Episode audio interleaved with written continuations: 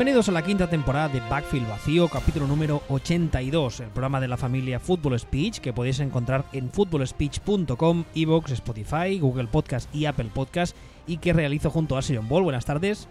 Muy buenas tardes. Que ya sabéis que estamos ambos en Twitter, eh, aquí el amigo es arroba Sion Ball y a mí me podéis encontrar como arroba Hoy vamos a seguir con eh, los últimos programas, ya sabéis que hemos hecho un, estamos haciendo un monográfico sobre evaluación de quarterbacks de cara al draft.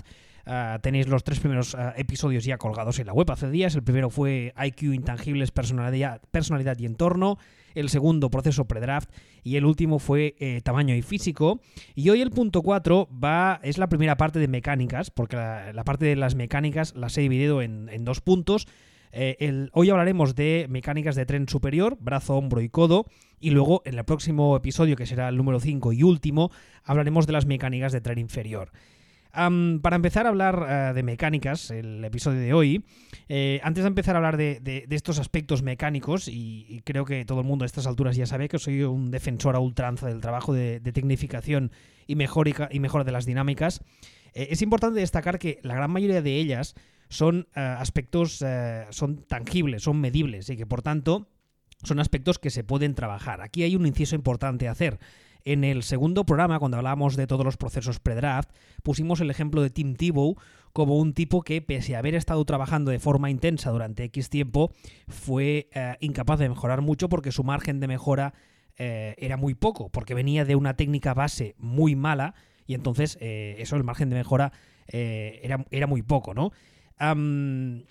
Una cosa es pulir pequeños detalles y otra, como decía ahora, tener que modificar por completo la biomecánica del jugador. Eh, la biomecánica, por cierto, si os habéis leído un documento que, que compartió también en el pasado, que es el de eh, científico, la biomecánica es una ciencia que estudia básicamente los movimientos de un, eh, de un jugador, de un jugador de lo que sea, o de una persona, básicamente, enfocados en nuestro caso en al mundo del deporte, y es la forma en la que eh, tienes que ejecutar los movimientos de forma correcta para que la técnica que quieras ejecutar sea lo más eh, pulida posible. Es una forma un poco cutre de explicarlo, pero creo que se me entiende. Es, lo que se conoce como biomecánica.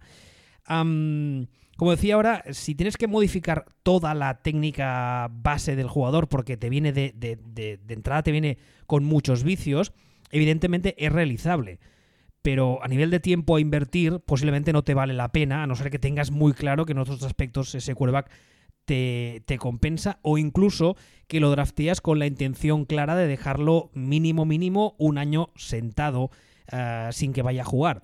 Aquí también habría que romper otra lanza porque en los últimos años hemos visto, yo creo que los dos casos más sonados, que además han funcionado fantásticamente bien, son el caso de Aaron Rodgers y de, de Patrick Mahomes ambos escenarios un poco diferentes, pero ambos son jugadores que llegan a la liga y tal y como entran a la liga, todo el mundo tiene muy claro que tiene aspectos por, tienen aspectos por pulir.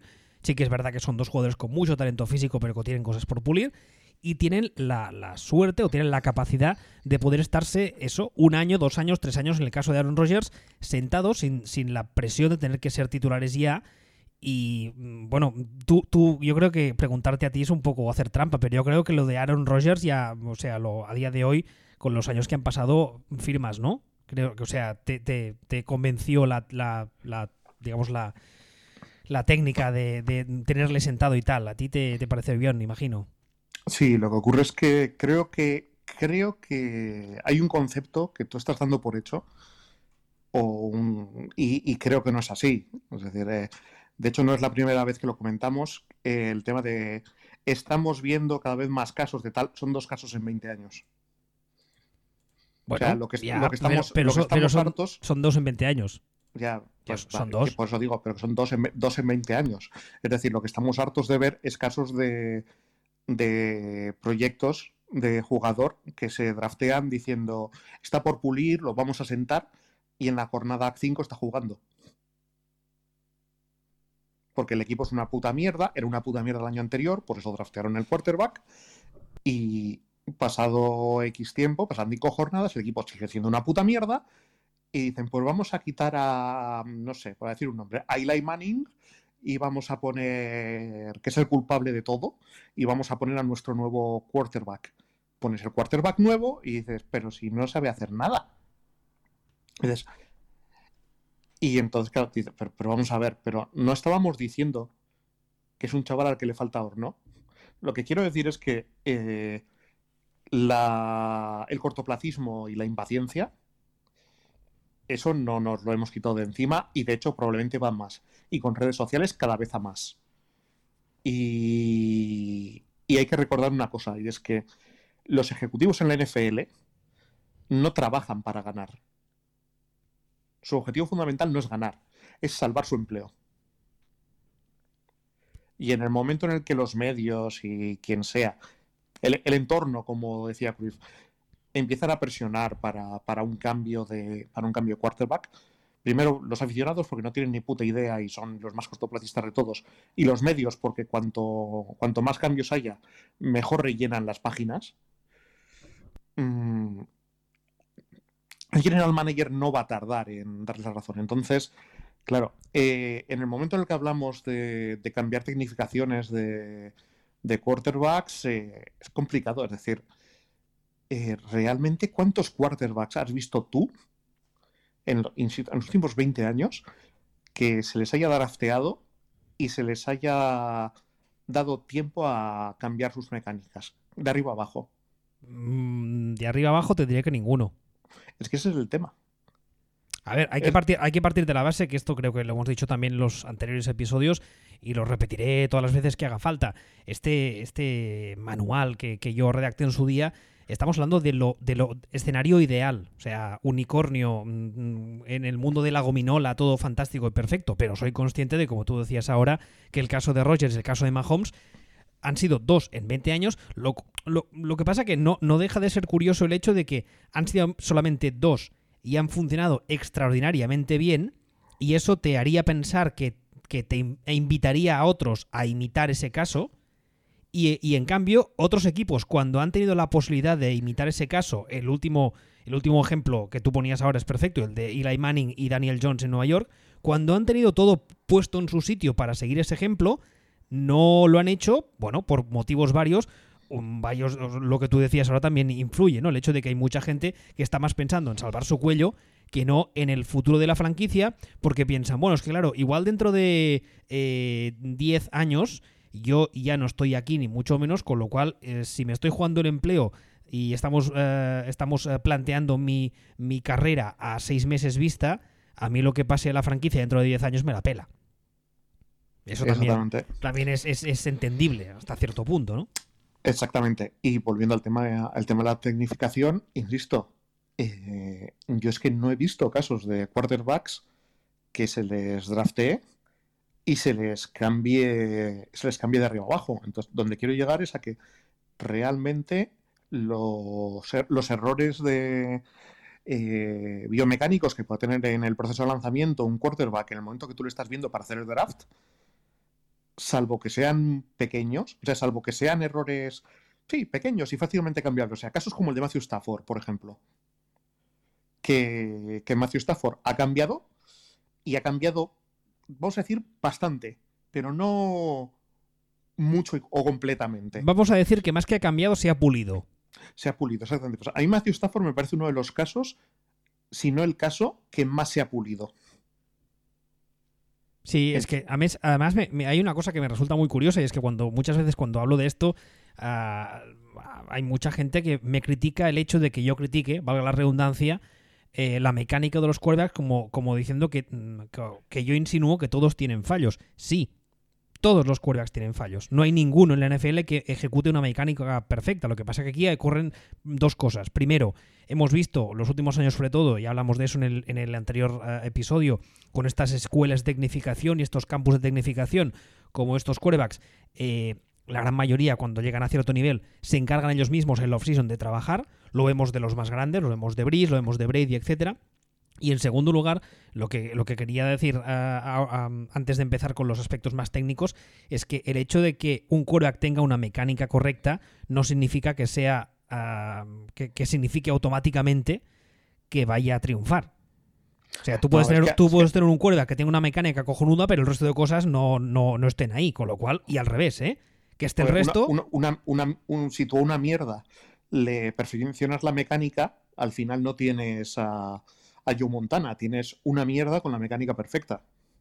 No, porque igual el chaval pues no puede lidiar con la presión, o es incapaz de procesar mucha información de forma rápida, o igual es el típico tío que le das, mm, por decir algo, un millón de pavos y se lo gasta en tonterías porque tiene la cabeza mm, con más agujeros que aunque se gruyer. O sea, ejemplos hay mil, y a lo largo de estos años hemos visto 30.000 millones y veremos, vamos, hasta la saciedad cuando vuelva la NFL, que con este episodio que estamos viendo de eh, Apocalipsis Zombie, a saber.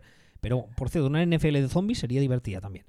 Sí, nada, no te comas la cabeza, ya te la comes ellos. Sí, Pero el... yo hay un jugador que, que, me parece un poco el ejemplo de, el ejemplo de todo esto, que es eh, Chad Pennington.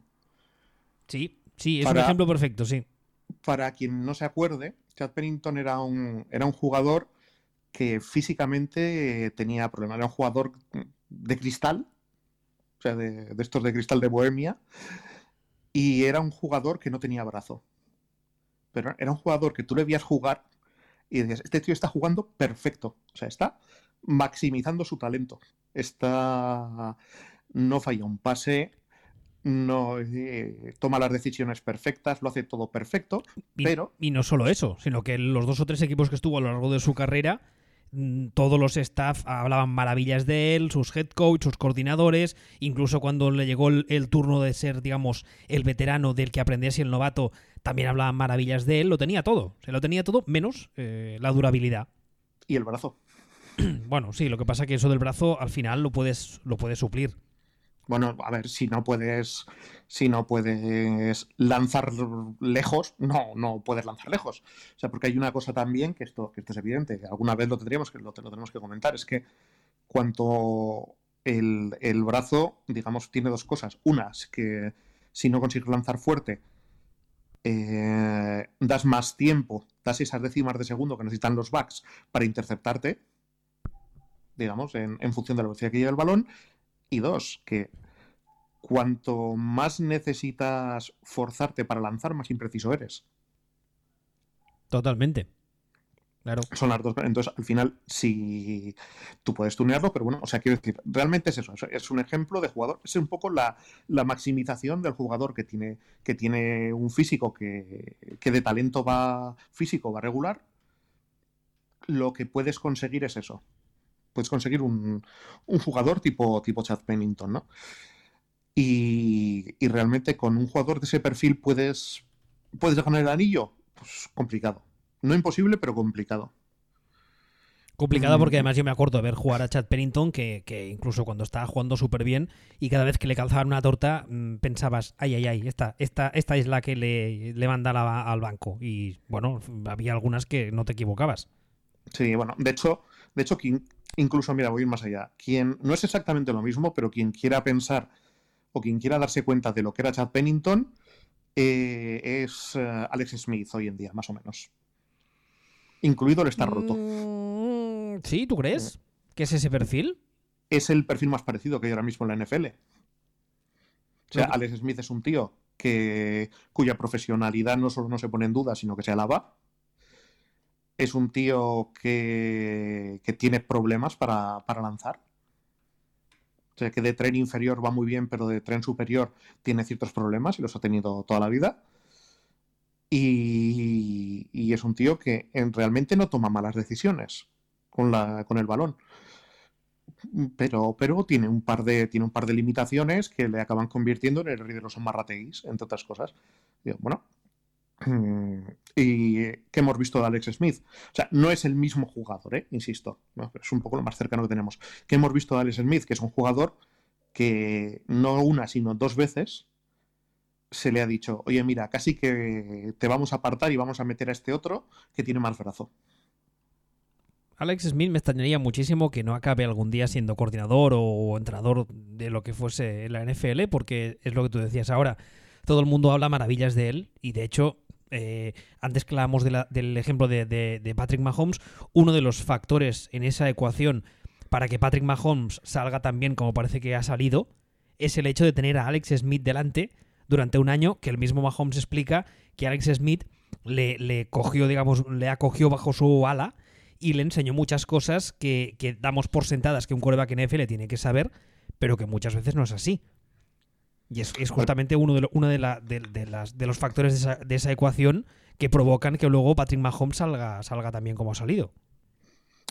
Y, pero la cuestión es, aquí estamos hablando de, de liderazgo, de personalidad, de capacidad de trabajo, pero en el momento en el que hablamos de, de fundamentos técnicos, de, de posiciones de hombro, posiciones de codo, todo este tipo de cosas, ¿cómo le enseñas eso a un novato?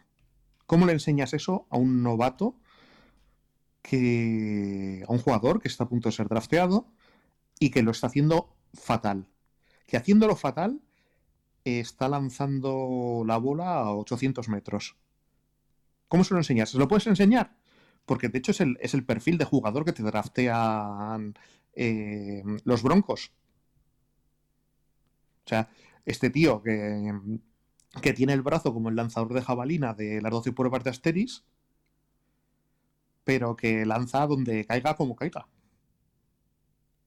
Sí, salvando las distancias, me recuerda lo- a la anécdota esa que se cuenta de, de, de Brett Favre, que era que es un níquel, y, y luego también hasta- hay una anécdota muy buena. Esa es grandiosa. Es- esa, es, esa es buenísima. O sea, además es que hay gente que le conoce que dice que, que lo dijo en serio. O sea, que están en un meeting, para quien no lo sepa, están, están en una sesión de vídeo cuando Brett Favre había acabado de llevar a Green Bay y está ahí Andy Reid, que era en ese momento era el coordinador ofensivo de Green Bay, contando que si no sé Espera, qué, espera, formación... Espera, espera, una- una- un detalle. Es que no es cuando acababa de llegar a Green Bay. Es cuando llevaba ya como tres años. Ah, o sea, ya, ya era titular. No, no, ya era titular y al que se lo pregunta es a su suplente. A, Ty Detmer, que era un quarterback que en, en BYU tuvo unos números impresionantes, luego en la NFL nunca, nunca llegó a nada. Pero sí, está en una reunión de, de esa, una sesión de vídeo y está Andy Reid ahí, que sí, cuando pone una formación con níquel, no sé qué, y se gira al, suplente, como tú dices, y le dice, oye, ¿qué coño es un níquel? Y, yo, yo, conociendo a Brett Favre, estoy seguro que se lo preguntó en serio.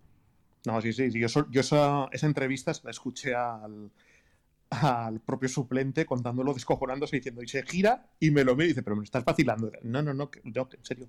Es que lo llevo yendo tiempo y al final es que un día me van a pillar que no tengo ni puta idea lo que es. Que me suena, pero ahora no caigo, ¿no? Exactamente. Y luego hay una anécdota también muy buena de, de Dan Marino, que una vez estaban preguntando en una entrevista y tal que- que- qué progresión de lecturas usaba a la hora de leer el campo y tal, y el tío contestó tan, tan pichí, no sé, yo se la tiro el que está abierto. Tal cual. A lo menos. Pero todo esto, todo esto al final se lo puedes enseñar. Pero, ¿cómo le enseñas a un tío que, que está acostumbrado a lanzar en la universidad eh, y a ganar y a completar pases, porque el, el nivel de exigencia es otro, y lleva lanzando así toda la vida, que el ángulo en el que coloca su hombro para, en relación a, a su, a su brazo para lanzar no es el correcto.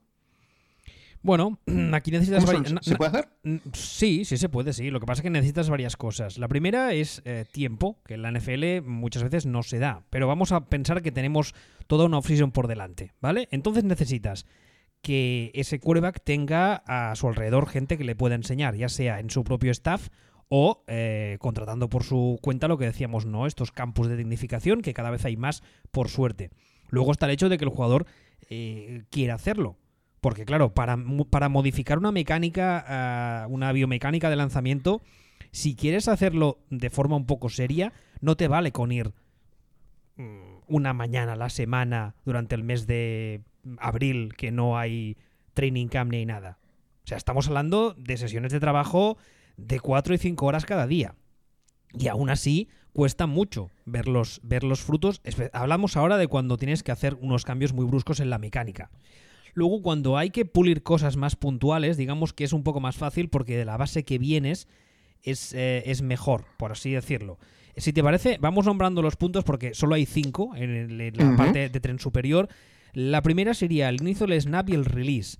Aquí, el inicio del snap, hay varias cosas. Por ejemplo, si coloca bien el balón al salir del snap, que debe, debe ir colocado más o menos a la altura del esternón cuando se hace el dropback. Si acomoda bien el balón cuando no esté eh, el pocket, como decía ahora, ¿no? A la altura del esternón con las dos manos. Que esa, si habéis visto un domingo cualquiera, que hay un momento que Al Pacino le dice a, a, a Willy Beeman, le dice, no palmees el balón. Ese es un, es un vicio también de los quarterbacks jóvenes. Las dos manos van al balón antes de iniciar el pase. Porque si, por ejemplo, te pegan por detrás o aprietas a correr, el balón tiene, tiene que ir controlado. Eh, cuando inicia el release, si abre demasiado el brazo de lado, una cosa que tú hablabas antes de Matthew Stafford, que era uno de sus vicios al principio de su carrera, que cuando iniciaba el release, en vez de poner el brazo y lanzar en 90 grados, hacer un ángulo de 90 grados, lo ponía completamente de lado, lo abría como un, como un, como un ala de un pollo. Eso es, un, eso es también un vicio bastante habitual. Luego, si tiene ese release, es rápido, que esa es otra. Eh, un release rápido suele, ah, suele significar que el balón llega con más fuerza. Tú también decías antes que eso es importante para dar tiempo a los defensive backs a recuperar en caso de que el receptor haya cortado y les haya ganado ni que sea medio metro de separación. Muchas veces a estos niveles de competición tan altos, medio segundo puede significar la diferencia entre un pase completo o un pase interceptado. Y luego finalmente, si es un quarterback corredor, si este es de los quarterbacks que le gusta correr por el campo, si protege bien el balón, si lo coloca bien a la hora de correr, que hay muchos que también otro ejemplo también de un, domingo, cualquiera eh, que, le dice a Willy Beeman que corre con el, balón como si fuese una barra de pan, que lo lleva en una mano y corre mm, ahí alegremente. No, el balón, si decides correr con el balón, el balón se coloca bien y se protege bien, porque tarde o temprano te van a pillar y cuando te peguen, si cada vez que te pegan el balón sale disparado y haces un fumble, maldita gracia. Eso sería el punto, el primer punto. Luego estaría los temas de puntería, lo que los americanos traducen como accuracy, y mm, aquí, por ejemplo, habría que, eh, habría que ver si tiene puntería en los distintos tipos de pase. Porque no es lo mismo lanzar, por decir algo, un go, que es línea recta al fondo, que lanzar eh, una ruta tipo in o tipo out rápida, que, que, te requiere un tipo diferente de fuerza, hay que colocarle eh, más o menos aire, hay que ir con un timing adecuado. Ah, es capaz, por ejemplo, de lanzar en movimiento que en la NFL actual es algo que también se mira mucho. Por ejemplo, hay ciertos esquemas de ofensivos de algunos eh, coaches, algunas, algunos coordinadores ofensivos que requieren que el quarterback sea capaz de lanzar en movimiento. Ahora, por ejemplo, el que me viene a la cabeza es San Francisco. San Francisco Kyle Shanahan, que eso lo ha heredado de su padre, es un sistema con muchos rollouts. Entonces, si tu quarterback eh, hace las cosas muy bien, pero en tu sistema mm, necesitas que lance en carrera y resulta que cuando lanza en carrera se convierte en manco, tenemos un problema, ¿no? Y finalmente, si es capaz de poner el balón donde, donde quiere el receptor, donde solo llega al receptor, lo que hemos hablado muchas veces del ball placement, que también es algo que también hablan mucho los americanos. El ball placement, explicado eh, y traducido así de forma un poco cutre, que sin enseñarlo es complicado, vendría a ser no solo la puntería de colocar el balón para que lo reciba el receptor, sino colocarlo de forma que permitas al receptor seguir o alargar la jugada. ¿Me explico, más o menos? ¿Se entiende lo que digo? Te explicas, pero en realidad mm, no deja de ser accuracy, ¿no? No, porque no es lo mismo. No es lo mismo. No es lo mismo. Es claro, sin, imágenes es un, poco es un poco difícil de explicar, pero voy a intentarlo. Tú imagínate que tienes una ruta tipo, eh, tipo eh, post, ¿vale? O tipo slan. Entonces, tú tienes el receptor, hace el corte, cortan la diagonal, va muy bien y tiene a su DB o su linebacker pegadísimo a él. Accuracy sería meterle el balón en el estómago del receptor y el linebacker o el defensive back al último segundo casi la toca con la mano, pero no. Pero la recibe el receptor y ahí se acaba la jugada. Ball placement sería colocarlo un poco por delante para que el receptor pueda recibir el balón, pero además no tenga que bajar la velocidad y pueda seguir corriendo con lo cual alargas la jugada. Todo esto es correcto. O sea, todo esto, todo esto, por supuesto, o sea, esto son definiciones, ¿vale? Pero, que para mí, accuracy es poner el balón en el lugar idóneo. Y el lugar idóneo es el lugar que permite. O sea, es la precisión para poner el balón donde, en el lugar perfecto. Y el lugar perfecto no es en el puto estómago. Es como, como bien dices, donde permite continuar la jugada, ¿no? O sea, y en todo caso, lo que entiendo es que es la cualidad mental del quarterback para saber cuál es el lugar perfecto en cada jugada. Sí, pero por ejemplo, tú imagínate el primer, el, primer escenario que yo planteaba, ¿no? Que el quarterback la pone, pues eso, justo que el receptor la coge y el, el DB o el defensa llega casi, casi, casi, pero no llega y ahí se termina la jugada. ¿Eso es un mal pase? No es el pase perfecto. Pero no es un mal pase no es el pase perfecto. Vale. Pero entonces, el, pase, perfecto. El pase perfecto sería el que tiene un mejor ball placement. Claro. O sea, pero el ball placement es a dónde tiene que ir el pase y la accuracy es tu capacidad para poner el balón en ese punto en el que tiene que ir el pase, ¿no? Bueno, es, uf, es, un poco, es un poco filosófico, sí, y sin imágenes de por medio es complicado, pero para mí, tal y como lo entiendo y por todos los, los, eh, los documentos que he ido leyendo a lo largo de los años, para mí accuracy sería la capacidad de poner el balón en el punto eh, A, por así decirlo, y ball placement sería como, como darle un poco la vuelta a ese, o sea, añadirle algo más a esa accuracy, sería A más uno, por así decirlo. Sí, claro, pero lo que te quiero decir es que el ball placement realmente es una cualidad mental, es, una, es la capacidad que tiene el quarterback para, para, leer, saber, sí. para leer cuál es el punto idóneo en esa jugada para que la para que su receptor no solo reciba el balón, sino que lo reciba en las mejores condiciones. Sí, es correcto. Es, algo que, por ejemplo, en Packers nos hemos hartado de ver, que, que Aaron Rodgers le tiraba la mandarina a Jordi Nelson y la mandarina le, le llegaba a Jordi Nelson justo detrás en el momento en el que Jordi Nelson se daba la vuelta.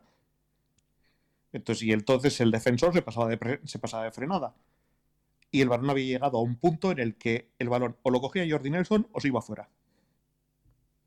O sea, esa capacidad para poner el balón no en el estómago de Jordi Nelson, sino en el punto idóneo de la jugada, eso es la cualidad mental que entiendo que tiene el, que tiene el quarterback. Y el accuracy es la, capacidad para, una vez que se lo ha querido tirar ahí, que el balón vaya ahí y no vaya contra la cabeza de Mike McCarthy. Podríamos decir que la accuracy es, es, una, es una capacidad más física y el ball placement sería más mental, por así decirlo. Sí, y quiero rectificar una cosa. Si el balón de Rogers iba a la cabeza de Mike McCarthy, es posible que fuera a propósito y fuera accuracy pura. Ah, luego tendríamos el tema de la espiral, lo que los americanos hablan del zip. aquí, básicamente, lo que nos interesa ver es si nuestro coreback es capaz de mantener la espiral siempre. ¿Por qué digo siempre? Por ejemplo, eh, os habréis hartado de leer, en Twitter lo he dicho muchas veces, que para mí Nick Foles es un tipo que tiene el mejor deep ball, la mejor, el mejor pase profundo de la liga que he visto en muchos años. Es un, es un tipo que habitualmente es capaz de lanzarla eh, muy lejos, 30, 40, 50 yardas, y sus balones no pierden espiral. Y esto igual os pensáis que es, es, es normal. No, hay muchos quarterbacks que cuando les fuerzas a lanzar en largo, los balones no llegan de la misma forma que llegan a las 20 o las 15 yardas. Eso, eh, digamos, es entre comillas, es normal. Se dan muchos casos. Eh, entonces, eso también tienes que conocer de qué es capaz tu quarterback para diseñarle una ofensiva que maximice sus eh, talentos y minimice sus defectos. Básicamente sería eso. Pero una, cosita, pero ¿cuál es la importancia real de la espiral? La importancia real de la espiral básicamente es la velocidad en la que el balón llega al receptor. Porque volvemos a lo que tú, al, ejemplo que tú ponías antes.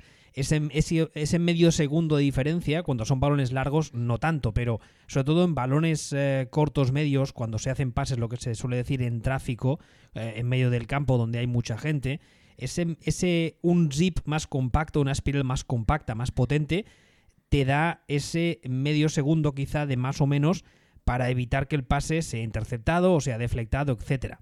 Básicamente, sí. Una, o sea, básicamente, o, estamos diciendo mucho básicamente, si el, si el balón sale de las manos del quarterback hecho, hecho una mandarina giratoria, como si estás tirando un gruño de papel contra, contra una bolsa de basura, lo que está encontrando es más resistencia del aire. Y le cuesta más llegar o llega más tarde. y le cuesta más llegar.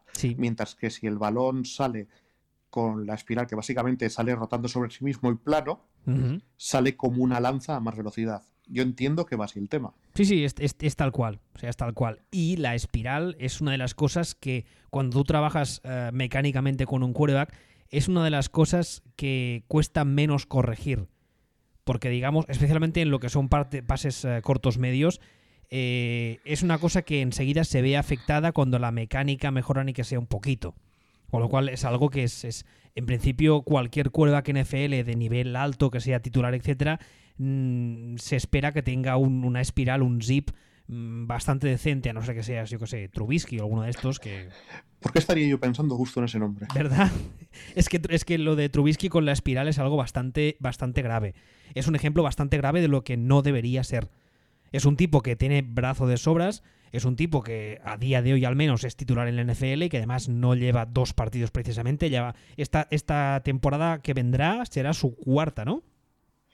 Pues no sé si será su tercera o su cuarta. Tercera o cuarta, pero vamos, no, no lleva tres meses en la liga. Eh, como digo ahora, es un tío que de, de, de brazo, de físico, tiene de sobras, pero sus pases cortos y medios, la espiral muchas veces es inexistente. Inexistente, es terrible. Y eso lo podéis ver en cualquier partido que veáis de los Bears. Entonces ahí hay un problema muy gordo de mecánica básica que lo que no entiendo es...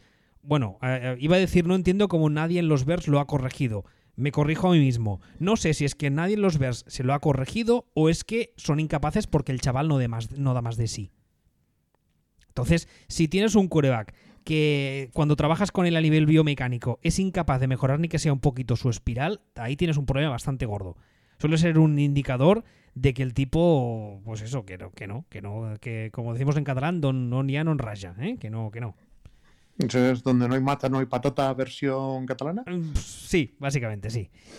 A ver, eh, el punto 4 sería la fuerza, eh, un poco ligado a los dos anteriores. Eh, si básicamente nos interesa saber si puede hacer todos los lanzamientos, si hay algunos, algunos tramos del, del, campo en los que se, queda corto, como decíamos antes, si el balón llega rápido y compacto, si es capaz de adaptar la fuerza de sus pases en función del tamaño y distancia del objetivo, porque no es lo mismo lanzar un go de 45 yardas a un receptor que un in de 7 a un Tyren o una screen de 5 a un running back, ni mucho menos, y el pase tiene que eh, amoldarse a lo que a lo que se le digamos a su target cada vez y si tiene una mecánica que le permita realizar lanzamientos con la fuerza y el timing adecuados. Básicamente es un poco eh, un resumen de lo que veníamos diciendo ahora, de la puntería del espiral. Todo eso, la, biomecánica se trabaja para intentar eh, pulir todos estos aspectos que decíamos ahora, que al final afectan a la, fuerza en la que sale el balón. Es una forma. Lo de, lo de la fuerza es un, es un resumen un poco cutre, pero vendría a ser eso. Y eh, finalmente, el punto 5 sería hombro y codo, que es el final del, del, del lanzamiento, final del, del movimiento del tren superior, por así decirlo. Eh, aquí po podríamos, tendríamos que vigilar si lanza de forma correcta o lanza de lado. A, a, antes has sacado tú el tema de Matthew Stafford. Eh, Philip Rivers es un tipo que siempre se ha hablado y es verdad que tiene una mecánica muy particular, lo cual a él nunca le ha impedido nada. Lo que pasa que es bastante posible que mm, a los 55 le tengan que abrir las botellas de ketchup el resto de su vida, pero bueno. Eh, una mecánica muy uh, ladeada. Existe esa palabra en castellano, ¿no? Ladeada, sí. Bueno. bueno sidearm, ¿no? Sería una traducción más o menos aceptable. Eh, puede producir eh, un, desgaste mayor y puede producir lesiones con más facilidad. Porque digamos que, eh, lanzar un balón de fútbol de forma profesional durante X veces al año no es un movimiento muy natural. O sea, el, ser humano no nació pensando en lanzar un balón de fútbol. Pero si es que además las mecánicas que te permiten hacer eso las haces incorrectas, con lo cual tu tren superior sufre más de lo normal, y pues, pues, vas a tener más problemas. Pero ¿hablamos de lesiones articulares o hablamos Sí, sí, básicamente de, son lesiones articulares. Y similares? Sí, exactamente. A lesiones articulares a nivel ligamentoso, a nivel eso de tendinitis. Hablamos de que es más hay más posibilidades de que aparezcan. Hablamos de que una vez que aparezcan. Eh, se van.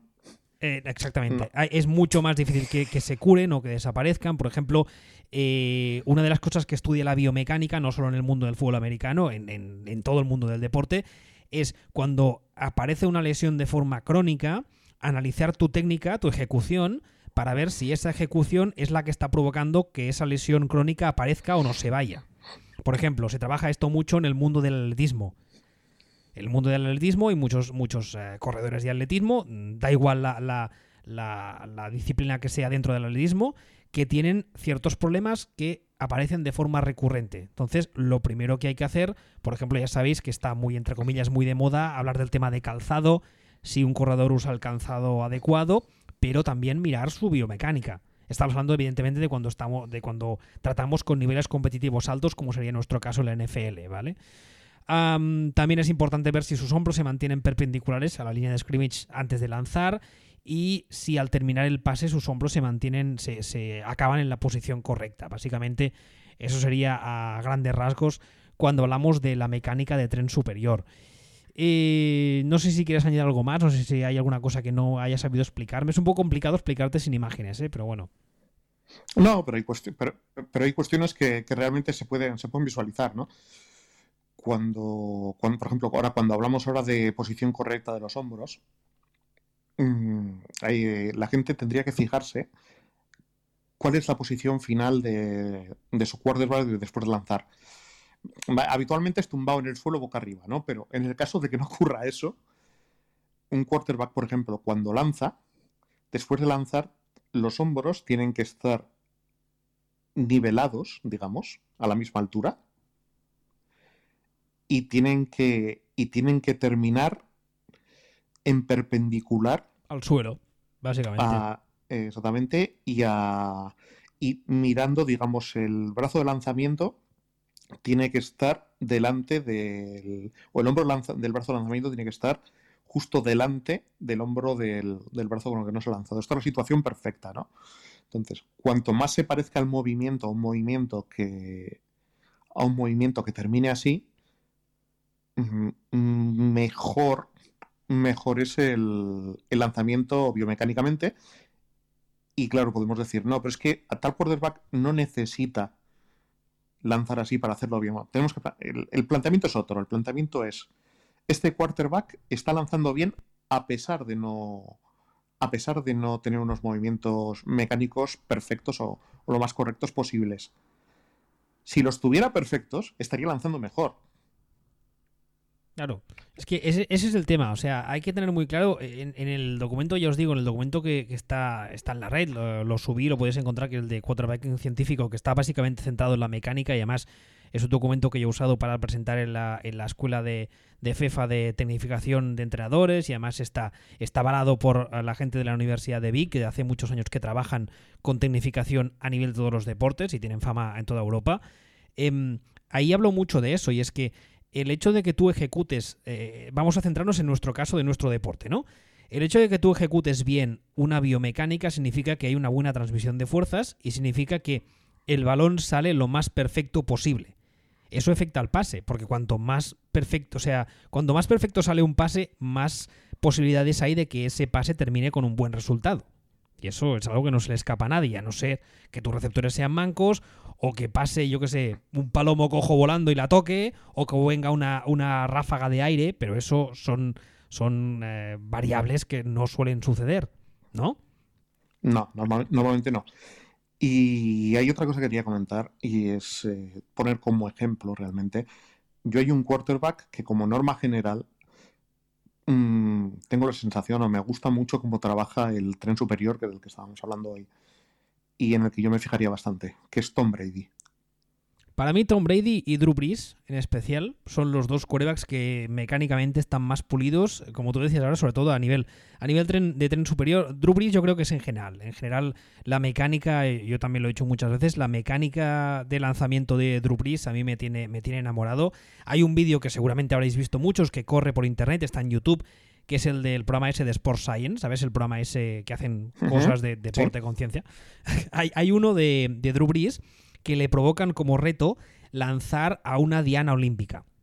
¿Vale? Le pintan la, punta del balón de fútbol y entonces el tío tiene que lanzar a la diana. Si no lo habéis visto, buscadlo, porque además de que es una sacada de miembro bastante importante de Drew Brees, es que es un vídeo que va muy bien para observar la técnica de lanzamiento porque es desde varios ángulos a cámara lenta y se centra mucho precisamente en eso porque hacen la comparación entre un quarterback y un, creo que es un lanzador de arco, de, arco olímpico. Y las mecánicas de Drew son una auténtica pasada. O sea, para mí es, junto con Brady, para mí es el, el mejor quarterback a nivel mecánico de lejos.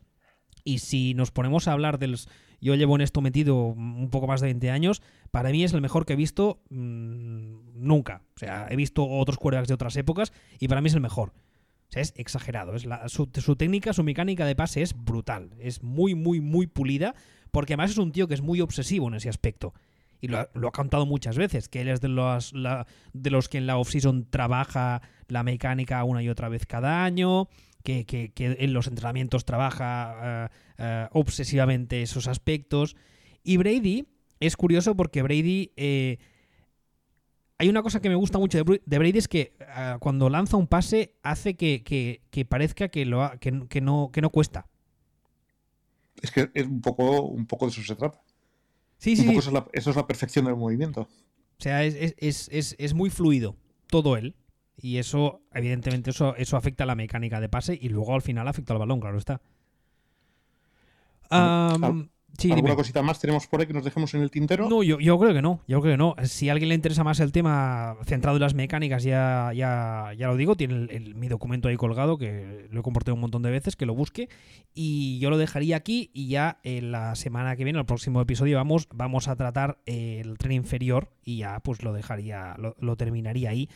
Así que nada, eh, hasta aquí el episodio de hoy. Recordad como siempre que estamos en footballspeech.com y en todas las plataformas habituales. Recordaros también que todavía seguimos de confinamiento, así que por favor quedaos en casa, cuidad de los vuestros y de vosotros mismos. ¿Tú estás bien? ¿No estás...? Yo estoy bien. Va, dentro de lo que cabe estamos bien, ¿no?